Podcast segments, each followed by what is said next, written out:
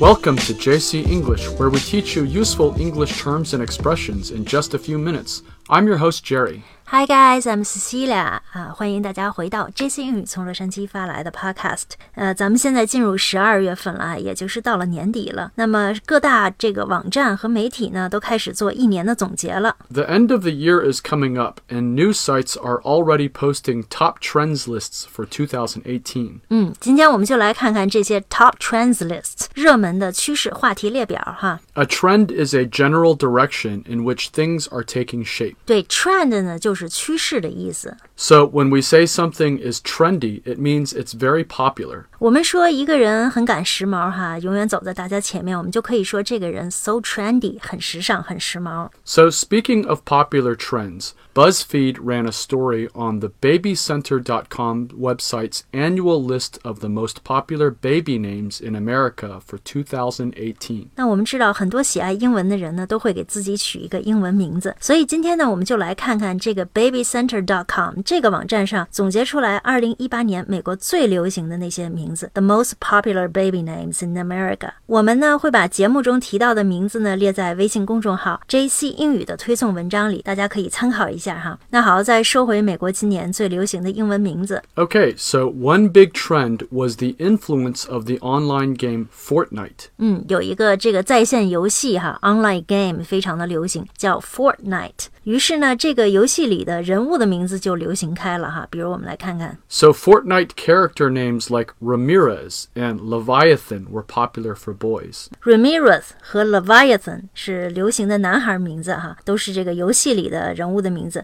那么女孩的名字呢？ Well, Bunny was a popular name for girls. 呃，Bunny，Bunny 就是兔子的意思哈，所以这个名字是女孩流行的名字。 Yes. The Fortnite character name Rogue was another popular choice for both boys and girls. 嗯，还有一个名字男女通用哈，叫 Rogue。 It's amazing that one game could have such an impact on popular culture. 哎，是啊，看来年轻人都喜欢玩游戏哈。那么跟带着这个游戏里的人物名字也流行起来了。那么现在其实还有另外一个趋势，就是很多美国人给孩子取一些很治愈系的名字。 Another trend in baby names were hopeful sounding ones inspired by nature and peace. 对，那我 们来看看这些治愈系哈，hopeful sounding name，他们有哪些？呃，先来看男孩的名字吧。 So names like Ocean and Sky were popular for boys. Ocean 就是大海的意思，sky 就是天空的意思。 And rainbow, harmony, hope, and peace were popular for girls. 哇，这个气场很强大哈。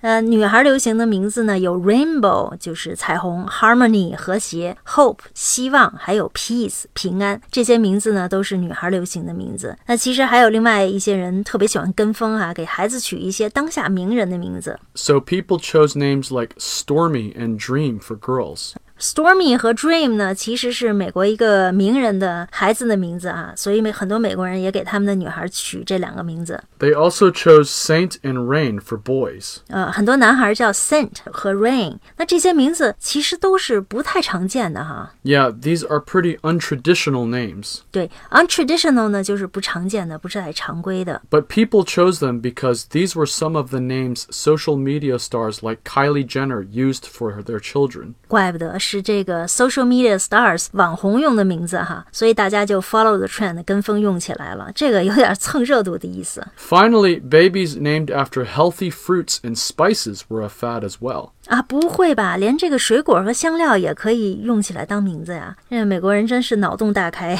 Yeah, so 2018 saw lots of girls named for fruits like kiwi and clementine. 这两个名字还可以接受哈，kiwi 呢就是猕猴桃的意思，clementine 呢就是非常甜的那种小橘子。 And some girls were even named after the leafy green vegetable kale. 哦，kale 甘蓝菜哈，很多美国人喜欢用它来做沙拉。呃，那好吧，女孩起这个名字也还能接受。那么用水果起名字，其实我还能理解，但是如果用香料给自己的孩子命名，就有点奇怪了吧？ Well, spices were another popular naming source, with names like saffron and rosemary popular for girls. Saffron 呢就是藏红花的意思，rosemary 是迷迭香哈，听起来也还行。 And sage was popular for boys. 啊、那男孩流行的名字有 Sage，sage 这个词好像有智者的意思哈，That's right. 但是把它当调料用的时候呢，它的意思是鼠尾草。Yes, frankly speaking, I find some of these trendy new baby names to be rather tacky, but it is very interesting to see how different aspects of society, the environment, politics,